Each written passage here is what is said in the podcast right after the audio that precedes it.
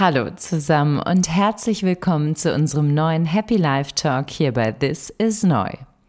Unter dem Hashtag Happy Life dreht sich bei uns alles um die Frage, was macht Menschen wirklich glücklich und wie können wir unser persönliches Wohlbefinden steigern. Mein Name ist Franziska, ich bin Verhaltenswissenschaftlerin, mache Glücksforschung und ich bin Coach. In unserer heutigen Folge spreche ich mit Dr. Katrin Hegendörfer.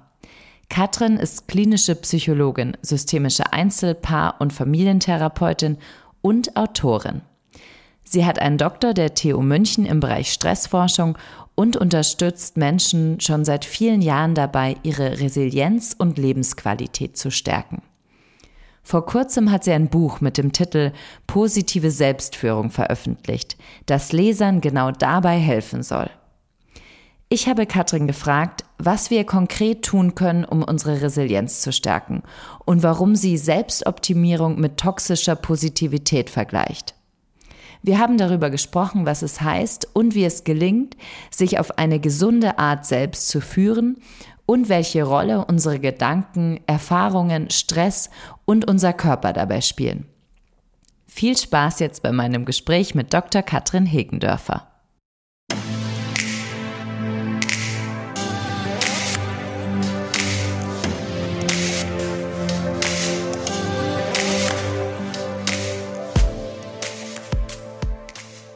Hallo Katrin, schön, dass du da bist. Hallo Franziska, vielen Dank für die Einladung. Ich freue mich sehr, dass wir heute miteinander sprechen, Katrin. Und meine erste Frage an dich ist, was ist Resilienz und warum ist es wichtig? Ja, das ist eine schöne Frage. Resilienz ähm, hat tatsächlich keine eindeutige Definition. Also es gibt sehr, sehr viele Konzepte. Die Forschung ist noch vergleichsweise jung in diesem Bereich. Generell sagt man immer so, es ist das psychische Immunsystem, also unsere Widerstandskraft, was ganz konkret bedeutet, dass wenn wir Herausforderungen ausgesetzt sind, Schicksalsschläge, Veränderungen, dass wir uns dann relativ schnell anpassen können, die mitgestalten können und wieder in so einen inneren ursprünglichen Ausgangszustand zurückkommen. Manchmal, das ist äh, in manchen Definitionen auch inbegriffen, heißt es, dass man auch wachsen kann damit, also dass es einen stärker macht. Das ist aber nicht immer unbedingt der Fall. Du hast ja ein Buch geschrieben, äh, das kürzlich veröffentlicht wurde mit dem Titel Positive Selbstführung. Was verstehst du denn unter positiver Selbstführung? Ja, positive Selbstführung ist für mich eine der wichtigsten Fähigkeiten, die wir brauchen. Wir haben ja im Moment, äh, sehen wir alle auch in den letzten Jahren ganz viel Veränderung im Außen. Ich nenne das immer, nix ist fix. Ja, im Außen ist ständiger Wandel und es ist wichtiger denn je, sich selber gut zu verstehen, das eigene innere System, so nenne ich das immer, gut zu verstehen und mit diesen Situationen gut umgehen zu können, die auf uns zukommen. Und unser Leben auch aktiv so zu gestalten, wie wir das wollen. Also für mich hat positive Selbstführung immer zwei Dimensionen. Das eine ist, dass ich ein Leben aktiv gestalte, so wie ich mir das wünsche, dass ich das weiß, wie ich es gerne möchte, wie ich Beziehungen führen möchte, in was für eine Art Beruf ähm, ich sein möchte und so weiter. Aber eben auch, dass man sich selber gut durch Krisen führen kann, durch schwierige Situationen, die wir alle immer wieder haben. Das Leben schmeißt uns ja immer wieder Dinge vor die Füße und dann gilt es, wie wir damit umgehen, wie wir uns gut durchführen. Und das Positive in diesem positive Selbstführung ist ähm, darauf bezogen, dass wir uns positiv ausrichten. Also es bedeutet nicht, dass es uns immer gut geht. Das tut es nämlich nicht. Ähm, wenn Dinge passieren, durchlaufen wir Phasen, wo es uns schlechter geht, wo wir ein Schmerz sind, wo wir traurig sind, wo wir Angst haben vielleicht. Und das gehört zum Leben dazu und das nehmen wir an, aber wir sind positiv ausgerichtet. Das ist mir immer ganz wichtig, weil im Moment erlebe ich ganz viel mh, hm, diese Art toxische Positivität, ähm, dass ja alles immer toll ist und es uns immer gut gehen muss. Und die Suche nach dem Glück, die hatten wir in den letzten fünf bis zehn Jahren sehr ausgiebig in vielen Publikationen. Es war sehr glückslastig. Und für mich ist positive Selbstführung zum einen natürlich ähm, gute Gefühle, gute, ein gutes Leben sich aufzubauen, aber auch gut eben mit den schwierigen Dingen umzugehen. Das ist für mich im gleichermaßen wichtig. Mhm. Und unter toxischer Positivität, was verstehst du darunter? Mm, darunter verstehe ich, dass man, also das, ähm, das ist sehr viel, was man im Moment auf Social Media und so weiter liest. Das ist die Tendenz dazu, sich Dinge schön zu reden, auch wenn sie einfach nicht schön sind. Also ein Beispiel, mhm. äh, wenn etwas passiert, ist es sehr oft so, dass man antwortet oder dass geantwortet wird, na ja, du musst das Gute sehen oder du musst dankbar sein für oder anderen geht es viel schlechter. Mm, und so, so ein krampfhaftes Suchen nach, nach dem positiven Aspekt. Und es gibt aber eine Phase, wenn uns etwas widerfährt, da können wir darauf noch gar nicht schauen. Ja, das ist gar nicht möglich. Äh, wir brauchen eine Verarbeitungsphase, in der wir annehmen, dass es uns gerade schlecht geht und ähm, dass wir durch so einen Prozess auch durchgehen. Ist das dann sowas wie Selbstoptimierung um jeden Preis? Genau, also Selbstoptimierung, das gehört für mich alles hier rein, dass ich ähm, ja, Selbstoptimierung ist für mich ein ganz starker Fokus im Außen. Also ich schaue, welche Faktoren muss, muss ich erfüllen und äh, mache die und dann geht's mir gut. Ja, und das sind aber oft Dinge, die im Außen sind. Das heißt, äh, ja, Äußerlichkeiten, wenn ich reich genug bin, äh, schön genug bin, äh, genug Geld verdiene, wenn ich so und so viel Sport mache. Also wenn ich alles optimiere, dann wird sich das Glück einstellen. Und so ist es aber nicht. Also das hat man auch rausgefunden in der Forschung der letzten Jahre, dass das einfach nicht der Weg Weg ist, sondern tatsächlich ähm, der, der Fokus oder auch die Ausrichtung immer wieder nach innen sein muss. Wo stehe ich gerade? Wo möchte ich hin? Was sind meine Schritte, meine kleinen Schritte auch, die für mich und für mein Leben richtig sind und nicht so sehr die Orientierung im Außen, auch oft an anderen Personen, die es vielleicht geschafft haben aus der eigenen Sichtweise. Ja, man denkt, die haben es geschafft und wenn ich so und so mache, dann bin ich genauso erfolgreich und glücklich. Und das ist es nicht, sondern wir müssen unser eigener Bezugspunkt sein und immer wieder schauen, wo komme ich her, wo bin ich gerade, wo möchte ich noch hin und dann Schritt für Schritt in oft ja kleinen Schritten dann diesen Weg gehen. Schauen wir uns das Thema Innen versus Außen nochmal genauer an. Du schreibst in deinem Buch ja auch von dem inneren Skript, mhm. das Menschen haben.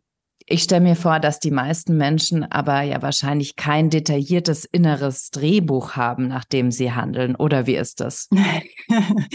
Also keins, das ihnen bewusst ist, auf jeden Fall. Also was wir Menschen alle haben, ist ja eine Psyche. Und unsere Psyche besteht aus vielen Teilen, aber vor allem aus Gedanken, aus unseren Gefühlen, aus äh, dem, wie wir handeln, aus unseren psychischen Bedürfnissen. Und das hat jeder Mensch. Ja, und, und diese Psyche hat bestimmte Grundprinzipien. Das haben wir in der Forschung in den letzten 20 Jahren herausgefunden, wie Gefühle mit Gedanken zusammenhängen, wie die psychischen Bedürfnisse damit zusammenhängen und wie sich das alles sozusagen bedingt und auch gegenseitig immer wieder beeinflusst. Also konkret, ähm, wenn ich ein einen negativen Gedanken habe, löst das oft ein, ein unangenehmes Gefühl aus. Ja, das ist einfach eine Kette, die passiert und genauso aber auch in die andere Richtung. Wenn ich einen positiven Gedanken habe, löst das eher positive Gefühle aus, äh, schüttet andere Hormone aus. Und diese Mechanismen, die ich in meiner Psyche habe, die kann ich eben nutzen. Weil wenn ich weiß, wie das zusammenhängt und funktioniert, kann ich an den verschiedenen Stellen mh, hm, eingreifen, unterstützen und es sinnvoll nutzen. Ein inneres Skript sind also psychologische Mechanismen, die in mir automatisch ablaufen? Genau, das sind Verhaltensmuster, Gedankenmuster, die wir im Laufe unseres Lebens erworben haben, uns angewöhnt haben. Und das ist immer eine Mischung aus unserer Genetik, aus unserer Biologie, aus den Rahmenbedingungen, in denen wir groß geworden sind, die Art und Weise, wie unsere Eltern mit uns gesprochen haben, was wir an Beziehungen erlebt haben, das alles gestaltet das. Und damit stehen wir sozusagen in der Welt und mit, mit diesem Muster reagieren wir täglich auf Situationen oder gestalten Situationen, die passieren. Und wenn wir unsere Resilienz stärken wollen, dann geht es, indem wir eben neue Antworten auf Situationen haben, indem wir mal zurücktreten und sagen, ah, okay, jetzt ist eine Situation, zum Beispiel, mein Sohn wirft immer, wenn er heimkommt, seine Schultasche in den Gang und jedes Mal werde ich wütend und schreie ihn an. Ja, nehmen wir mal das Beispiel. Mhm. Und dann sage ich, okay, das ist ein Muster, das ist ein Mechanismus, der oft nicht viel bringt, weil am nächsten Tag passiert es wieder. Und dann kann ich mir sagen, gut, jetzt gehe ich da mal raus, trete einen Schritt zurück und überlege, wie kann ich anders mit dieser Situation umgehen? Was gibt es denn noch für Möglichkeiten? Ja? Und das ist ein ganz wichtiger Faktor in der Resilienz oder generell für eine gesunde ähm, Psyche, dass wir Handlungsmöglichkeiten, Antwortmöglichkeiten haben. Verstehe. Du schreibst ja in deinem Buch auch, dass äh, ein Klient von dir mal eine Gebrauchsanleitung für sein Leben verlangt hat. Mhm, und mhm. dass du deshalb auch auf die Idee der Live-Scripting-Methode gekommen bist, ähm, die ja auch auf deiner Resilienz- und Stressforschung basiert. In welchen Lebensbereichen und bei welchen Themen brauchen Leute denn vor allem eine Gebrauchsanleitung? Also tatsächlich habe ich diese Frage oder diesen Ruf nach einer Gebrauchsanleitung in den letzten Jahren noch öfter gehört. Nicht nur von dem einen Klienten, der der Anlass war, auch das Buch zu schreiben oder überhaupt da mal eine Systematik zu erstellen. Ähm, letztendlich bedeutet das natürlich nicht, dass es eine Gebrauchsanleitung fürs, fürs Leben gibt. Aber wenn wir diese Grundprinzipien, von denen wir gerade gesprochen haben, der Psychologie verstehen, unserer eigenen Psychologie verstehen, also konkret, wenn wir wissen, was mache ich denn, wenn ich gestresst bin? Ja, was, was mache ich denn da? Was gut für mich ist und was vielleicht nicht so gut für mich ist? Wenn ich wütend bin, wenn ich traurig bin, ähm, wie kann ich konkret gute Gefühle aktivieren? Das können wir. Wir wissen auch mittlerweile aus der Forschung, wie das geht, wie wir selber auch täglich ähm, selber gute, angenehme Emotionen auslösen können. Wir wissen, wie gesunde Partnerschaften gehen. Und ich glaube, dass jeder so eine Art Gebrauchsanweisung für sich sehr gut brauchen kann, weil wir alle haben doch Beziehungen, die wir führen. Wir haben Partner, wir haben vielleicht Kinder, wir haben Eltern, ähm, wo es vielleicht auch ein Stück Arbeit noch zu tun ist, damit wir Frieden finden, damit wir eine gute Beziehung führen. Und das ist sozusagen eine Möglichkeit, ein Angebot zu sagen, okay, ich ähm, verstehe, wie meine innere Welt funktioniert, wie die auch zusammenhängt mit dem, was ich tue, wie ich in die Welt rausgehe, was ich auch als Vorbild vielleicht für meine Kinder hier ähm, ja vorlebe. Und wenn ich das verstehe, dann kann ich da an den Stellen, wo es für mich wichtig ist, vielleicht auch noch was verändern und verbessern. Und dafür ist die Gebrauchsanweisung gut, weil ich kann immer sagen, ah, okay, wo habe ich im Moment ein Problem, vielleicht mit meinem Partner oder im, im Berufsleben. Und dann kann ich schauen, gut, wie gehen die Mechanismen, wie funktioniert das und was kann ich dafür tun, dass es besser wird. Und gibt es da bestimmte Lebensbereiche oder Themen, bei denen sehr viele Leute Unterstützung brauchen? Also in meinem Buch habe ich ja sozusagen alle größeren Bereiche abgedeckt. Also ich habe die die ähm, ja die sechs ersten Kapitel beziehen sich auf unsere innere Welt, auf die Psyche, also wie diese Bereiche funktionieren. Und dann sind die vier äußeren sind Partnerschaft, äh, Kinder, Freunde, Familie und Beruf und Finanzen. Und was bei mir die häufigste Nachfrage ist in meiner Praxis, ist definitiv Beziehung, also Partnerschaft und aber auch Elternschaft.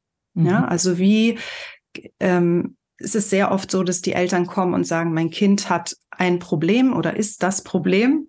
Und dann schauen wir uns das an und ich arbeite mit den Eltern und dann ergibt sich dieses Problem in den meisten Fällen von alleine, wenn die Eltern mm, ja diese Dinge verstehen, die Grundprinzipien verstehen, sich selber gut durch schwierige Situationen führen können mit den Kindern und die den Kindern das auch vorleben können. Also wie löse ich mit meinem Partner denn Konflikte zum Beispiel und es schaut sich das Kind ab. Ja, Kinder mhm. lernen ja ganz viel durch durch Abschauen, durch Vorbilder und äh, wie, wie sprechen die miteinander? Wie formulieren die ihre Bedürfnisse, was sie brauchen? Wie diskutieren wir? Wie machen wir vielleicht auch Deals? Ja, wenn zwei unterschiedliche Bedürfnisse haben, die gerade nicht zusammenpassen, wie finden wir da eine Lösung? Das schauen die sich ab. Und wenn ich als Eltern da gut mich führen kann, dann schauen die sich das nicht nur ab, sondern ich kann auch noch viel besser das Kind dort sehen, wo es selber gerade ist und dort unterstützen, wo es gerade Hilfe braucht. Und das sind so die, die häufigsten Themen tatsächlich, also Partnerschaft und die Beziehung zum Kind, weil das natürlich unsere Lebensqualität ganz maßgeblich beeinflusst. Das heißt, die Leute kommen mit hm, Herausforderungen oder Fragestellungen zu äußeren Bereichen wie Partnerschaft, Kind, Beruf, Finanzen zu dir und du hilfst ihnen dabei, in ihre inneren Bereiche zu schauen, wie zum Beispiel Verstand, Emotionen und so weiter, um diese Herausforderungen zu lösen. Kann ich mir das so vorstellen?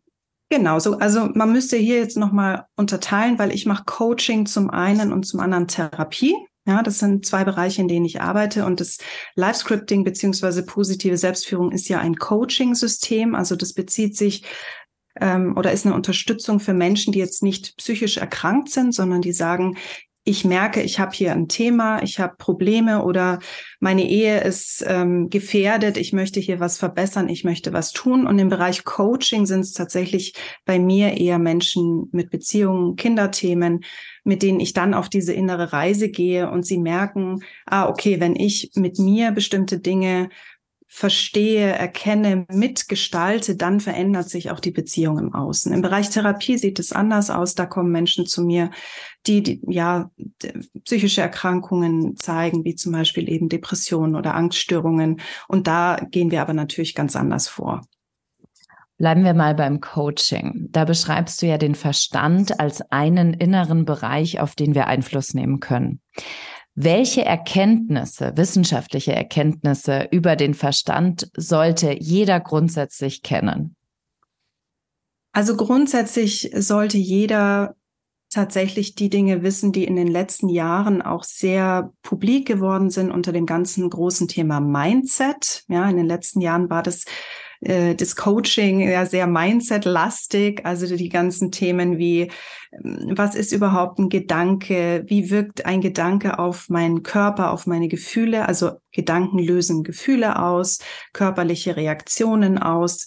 Wir haben ein ein Selektionssystem. Das heißt, wenn wir Situationen wahrnehmen, dann ordnet unser Gehirn das, was passiert, ein, so dass es das verstehen kann und dass es uns in Sicherheit hält. Ja, also es hat so eine Negativtendenz, weil es versucht, uns in Sicherheit zu wiegen. Und das sollten wir deswegen wissen, weil wir oft Dinge als bedrohlich wahrnehmen oder als stressig wahrnehmen, die vielleicht gar nicht so bedrohlich sind. Ja, also all diese Informationen sind wichtig für uns. Insofern, dass wir unsere Gedanken im ersten Schritt überhaupt mal erkennen, sehen, was habe ich eigentlich für Gedanken? Ja, das ist so der erste Schritt, zu sagen, welche Art habe ich denn Gedanken? Habe ich eher Angstgedanken, bin viel in der Zukunft, mache mir viele Sorgen? Bin ich eher gedanklich oft in der Vergangenheit, bin eher vielleicht traurig, habe ähm, eher schmerzhafte Erinnerungen, so dass man erstmal so seine Gedankenwelt ein bisschen zuordnen kann. Und dann können wir das als Information nehmen und schauen, okay, und wie wirkt sich das bei mir aus auf meine körperlichen Reaktionen, auf meine Gefühle? Und das können wir selber erfahren, wir das ja auch ähm, relativ schnell. Wenn wir merken, wir haben jetzt einen positiven Gedanken, fühlen wir uns ja ganz anders. Wir sprechen anders und unser Sprechen hat wieder eine Auswirkung auf die Beziehung mit anderen. Ja, also das hat eine große Reichweite und genauso in negativer Art. Und wenn wir das verstehen, wenn wir uns da besser verstehen, dann können wir da immer wieder einhaken und sagen, okay, kann ich das auch anders sehen? Kann ich eine Situation vielleicht auch anders einordnen, als so, wie ich es automatisch immer tue? Und das erweitert unseren Handlungsradius enorm. Mhm. Du beschreibst auch, dass Gedanken, die ich habe, neuronale Bahnen sind. Du kannst es sicherlich besser erklären als ich, aber das fand ich sehr spannend, weil du praktisch sagst, je öfter ich einen positiven Gedanken habe, desto mehr wird diese Positivität gestärkt und dass man das im Gehirn praktisch an den neuronalen Bahnen, äh, an der Stärkung dieser Bahnen nachvollziehen kann. Habe ich das einigermaßen richtig verstanden? Absolut, absolut. Also das Prinzip von unserem Gehirn beziehungsweise das neuronale Prinzip ist ja Verbindung. Und da, wo ich sozusagen ähm, das Augenmerk drauf lege, das, was ich mir angewöhnt habe, was ich gewöhnt bin, das führt zu neuronalen Verbindungen. Und ich habe das in meinem Buch, ich habe das ja relativ versucht, ganz einfach oder ja mit, mit Bildern zu erklären, wie eine Autobahn, ja, dass man sagt, je mehr ich hier Gedanken in diese Richtung, also zum Beispiel negativ denke, dann habe ich eine negative Gedankenautobahn und alles, was im Außen passiert, wie ich es vorhin schon gesagt habe, wird ja auf Basis dessen, was, was ich schon gelernt habe in meinem Leben, einsortiert. Das heißt, wenn ich diese negativen Gedankenautobahnen habe, wird das, was im Außen passiert, eher auch negativ eingeschätzt und einsortiert, als wenn das eben nicht so ist. Und wenn wir jetzt, ich habe das diesen kleinen Trampelpfad genannt an positiven Gedanken, an optimistischen Gedanken, ja, dass Dinge sich wieder verändern werden, dass wir selber mitgestalten können, dass wir lernen dürfen. Also so Dinge, die, die, ja, das Lernen fördern, den Wachstum fördern. Je mehr wir uns darauf konzentrieren und immer wieder auch das andere gelten lassen, desto mehr können wir aus diesem kleinen Pfad dann irgendwann auch vielleicht eine, eine Bundesstraße machen und das ähm, daneben stellen. Weil diese, diese Negativität des Gehirns, die hat ja eine Funktion. Das ist mir ganz wichtig, weil es wird oft ähm, gesagt, wir müssen nur noch positiv denken und so weiter. Und das ist natürlich nicht richtig so. Wir brauchen die konservativen Gedanken, wir brauchen auch die die Sicherheitsgedanken, weil es uns hilft, gut durch unser Leben zu kommen. Aber wir müssen es eben richtig einsortieren. Es braucht eben nochmal so ein Draufschauen. Und deswegen ist so wichtig zu, zu sehen, was sind eigentlich meine Gedankenwelten, ähm, wie wir denken. Ja, und dann können wir dieses Positive ein bisschen stützen. Da gibt's ja Methoden auch, mit denen wir das gut machen können und immer mehr von diesen optimistischen, positiven Gedanken in unser Leben integrieren. Welche Strategien können wir denn anwenden, um unsere Gedanken so zu steuern, dass sie unsere Resilienz stärken? Kannst du da ein paar Beispiele geben?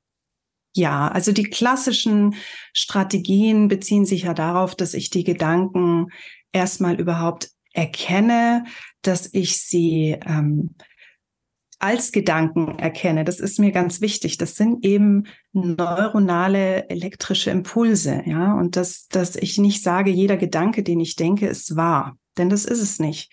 Mm, da kann sehr, sehr viel Gedankengut sein, was nicht wahr ist und was auf falschen Bewertungen basiert. Ja, und dessen sollten wir uns immer wieder bewusst sein. Und eine sehr gute Methode dafür, das hat man rausgefunden, ist die Meditation.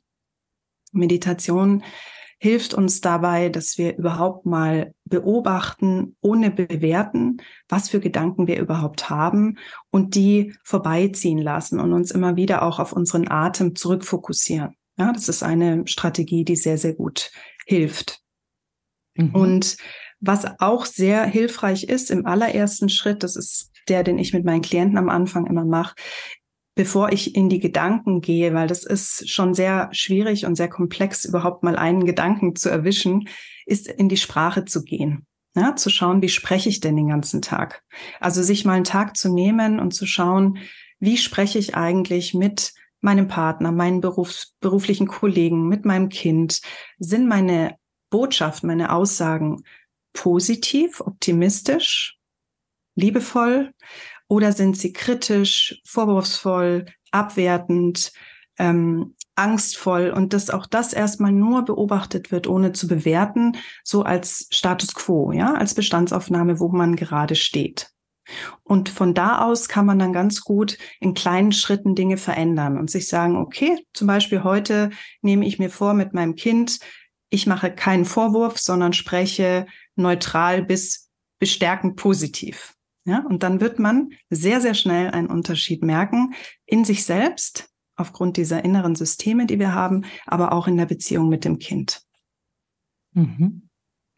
Was ich auch spannend fand, was du angesprochen hast in deinem Buch, ist das Thema Mind Wandering. Was ist mhm. das? Mind-Wandering ist letztendlich das, was wir alle früher sehr gut konnten, zumindest ich in meiner Generation, als es noch kein Handy gab und kein Computer, nämlich einfach sein und die Gedanken ziehen lassen, also die Gedanken laufen lassen, eben auch ohne Bewertung. Bedeutet, wenn wir mh, mm, auf dem Bus warten, in, im Zug sitzen, wo auch immer, auch zu Hause sind, dass wir uns nicht die ganze Zeit beschäftigt halten und Dinge in unser Gehirn hineinbringen, also Input geben, sondern dass wir das Gehirn einfach mal seine Arbeit machen lassen. Es braucht nämlich Verarbeitungsprozesse und wenn wir die ganze Zeit digital Input geben, ist es sehr, sehr anstrengend für uns. Das und Mindwandering, Entschuldigung, Mindwandering bedeutet letztendlich ist es ganz einfach, keine, keinen äußeren Input, sondern wirklich einfach nur sitzen, schauen, entspannen, relaxen. Und da gibt's einige Forschung drüber, dass es eben sehr, sehr stärkend ist und sehr entspannend ist für unseren Organismus. Das heißt, ich soll nicht alle fünf Minuten aufs Handy schauen. Genau. sehr schwer, sehr schwer. Du Wir haben es ja alle schon so verinnerlicht. Das sind eben diese Verhaltensmechanismen, von denen ich vorhin gesprochen habe, die so spannend sind, wenn wir sie mal an uns erkennen, ja, dass wir einfach mal schauen, was machen wir denn, wenn uns langweilig ist oder wir glauben, uns ist langweilig. Ähm, oder wir haben gerade irgendein Gefühl, wir fahren irgendwo hin, sind vielleicht aufgeregt, haben einen schwierigen Termin. Und statt das zu beobachten und zu spüren, lenken wir uns einfach sehr, sehr schnell immer von unseren unangenehmen Gefühlen ab. Ja, und Mindwandering ist eben das Gegenteil. Das heißt einfach nur, sei da, lenk dich nicht ab und schau einfach mal, was so passiert. Du sagst auch, dass wir Resilienz durch die positive Gestaltung unserer inneren Welt erreichen. Dazu gehören auch die Erfahrungen, die wir alle gemacht haben. Wie können wir aber Dinge, die bereits passiert sind, gestalten oder verändern? Das klingt ja erstmal paradox. Ja, das können wir natürlich nicht. Also Dinge, die passiert sind, sind passiert. Aber wir können unsere Perspektive darauf verändern, anpassen neu ausrichten. Ja, das bedeutet jetzt in diesem Kapitel oder in diesem Bereich, der ist sehr, sehr wichtig, auch wenn ich mit Klienten arbeite, geht es darum, das, was vergangen ist, zu integrieren, also die, die schmerzhaften Dinge, die vielleicht passiert sind, zu integrieren und aufzumachen, auch die Dinge, die vielleicht gut gewesen sind, wo Menschen uns unterstützt haben, wo wir Dinge vielleicht auch gelernt haben, auch in schwierigen Zeiten, sich das bewusst zu machen und Frieden zu finden mit diesen Themen. Und je nachdem, was da war, ist es natürlich ein, ein längerer oder kürzerer Prozess. Und je nachdem, was da auch war, kann es sein, dass es eben dann eine Therapie erfordert, ja. Aber jetzt in diesem Coaching-Setting, was auch Live-Scripting abbildet, geht es wirklich darum zu schauen, wie war meine Erfahrungen? Wie habe ich eigentlich diese Dinge gelernt, die ich jetzt automatisch so mache? Also so wie ich jetzt bin, wie ist das eigentlich entstanden? Das ist ein ganz spannender Prozess, da mal hinzuschauen und zu sagen, gut, wie, ja, jetzt bei mir Katrin, wie ist sie so geworden? Oder bei dir die Franziska, warum ist sie so? Was hat die erlebt? Ähm, was hatte die für Menschen um sich? Was hatte die für ähm, Bezugspersonen, Eltern, Geschwister? Wie waren da die Beziehungen? Und je mehr wir das verstehen und auch unser Hier und Jetzt verstehen, Deswegen sind, ist es erst das dritte Kapitel und vorher ist Gedanken und Gefühle. Das ist bewusst so vorgestaltet. Ähm, je besser wir das verstehen, desto besser können wir im Hier und Jetzt diese Dinge dann integrieren. Viele von uns reden auch über Stress. Was konkret ist Stress? da haben wir gerade ein ganzes Buch drüber geschrieben, über Stress und Entscheiden unter Stress. Auch hier gibt es ganz, ganz viele Ansätze, Definitionen. Ähm, was wir wissen, ist, dass Stress aus mehreren Komponenten besteht, nämlich aus einer Situation, die im Außen passiert ja, und meiner Persönlichkeit, also wie ich diese Dinge wahrnehme. Genau das, was wir vorhin auch schon besprochen haben. Da ist einfach immer ein ganz großer Teil, wie nehme ich Dinge wahr, was habe ich schon erlebt. Ja, für den einen, der geht nach der, nach der Arbeit zum Einkaufen und kocht noch ein Drei-Gänge-Menü und hat großen Spaß dran. Und für den anderen ist das Einkaufen allein schon zu stressig. Ja, das ist, und die Dinge sind aber dieselben, sind nur unterschiedliche Personen mit ähm, unterschiedlichen Erfahrungen und anderen inneren Faktoren. Und was wichtig ist bei Stress, ist, dass er sich auf unterschiedlichen Ebenen zeigt. Also wenn wir gestresst sind, dann spüren wir das bei unseren Gedanken. Wir fangen an, nicht mehr so konzentriert zu sein. Wir haben vielleicht Gedankenrasen. Solche Dinge, dann bei unseren Gefühlen. Wir, wir sind äh, vielleicht auch ärgerlich sehr schnell, fahren sehr schnell aus der Haut. Im Verhalten, wir neigen vielleicht dazu zu kompensieren, essen ähm, zu viel oder nehmen sonstige, vielleicht auch Drogen oder schauen zu viel Medien. Mm. Und im Verhalten, also wir, wir verhalten uns vielleicht sehr impulsiv, springen sehr viel zwischen den Dingen. Und das ist wichtig, dass wir uns selber kennen, wie wir auf Stress reagieren, also was Stressauslöser für uns persönlich sind, was unsere innere Stressreaktion ist. Und dann, und das ist das Schöne, können wir schauen, okay, was hilft mir mit Stress gut umzugehen. Und auch das ist sehr individuell.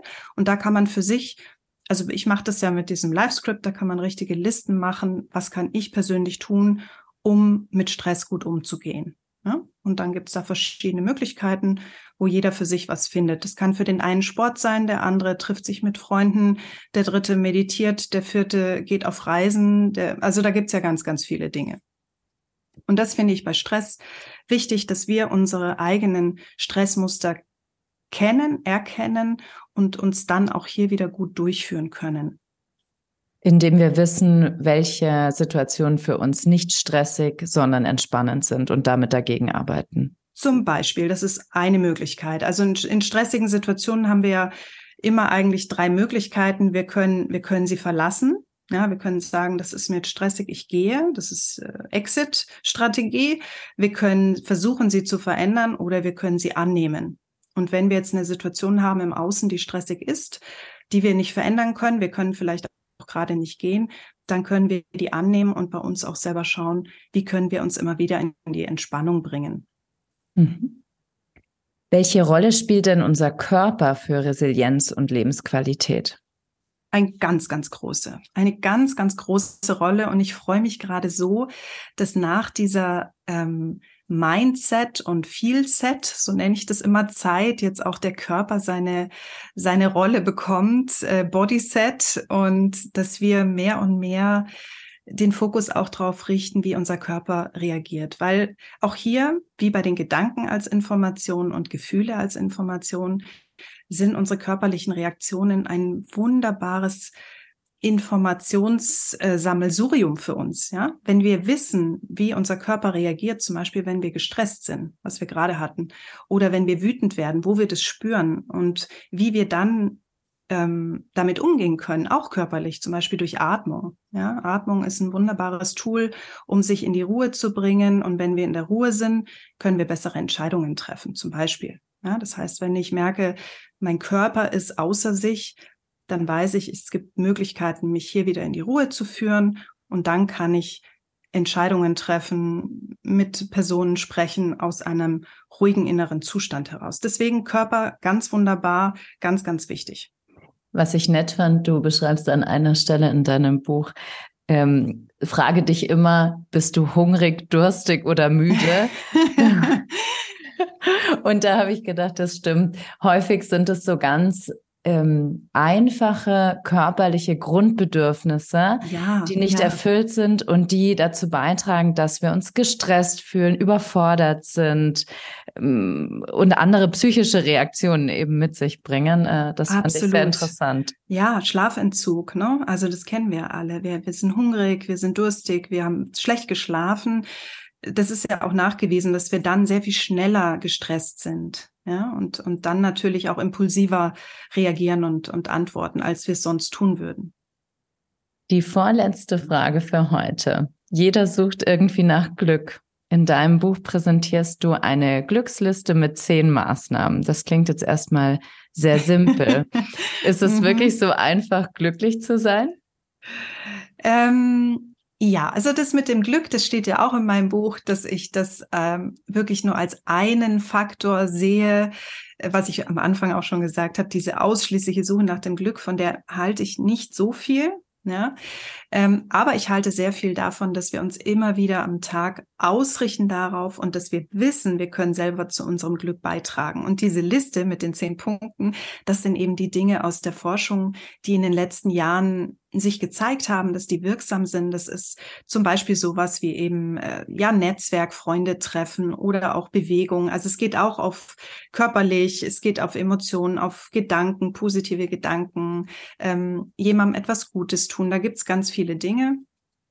Und ich halte das für ganz wichtig, dass wir selber wissen, wir können hier etwas tun und uns selber immer wieder auch ein bisschen Freude ins Leben holen.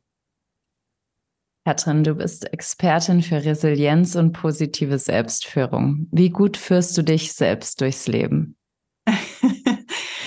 so gut ich kann, so gut ich kann. Und äh, es gelingt mir meistens ganz gut. Und es gibt auch bei mir natürlich Situationen, die mich herausfordern, wo ich mich äh, selber dran erinnern muss. Was habe ich jetzt da geschrieben? Was ist jetzt hier, was wäre jetzt gerade hilfreich? Welche Strategie könnte ich jetzt anwenden?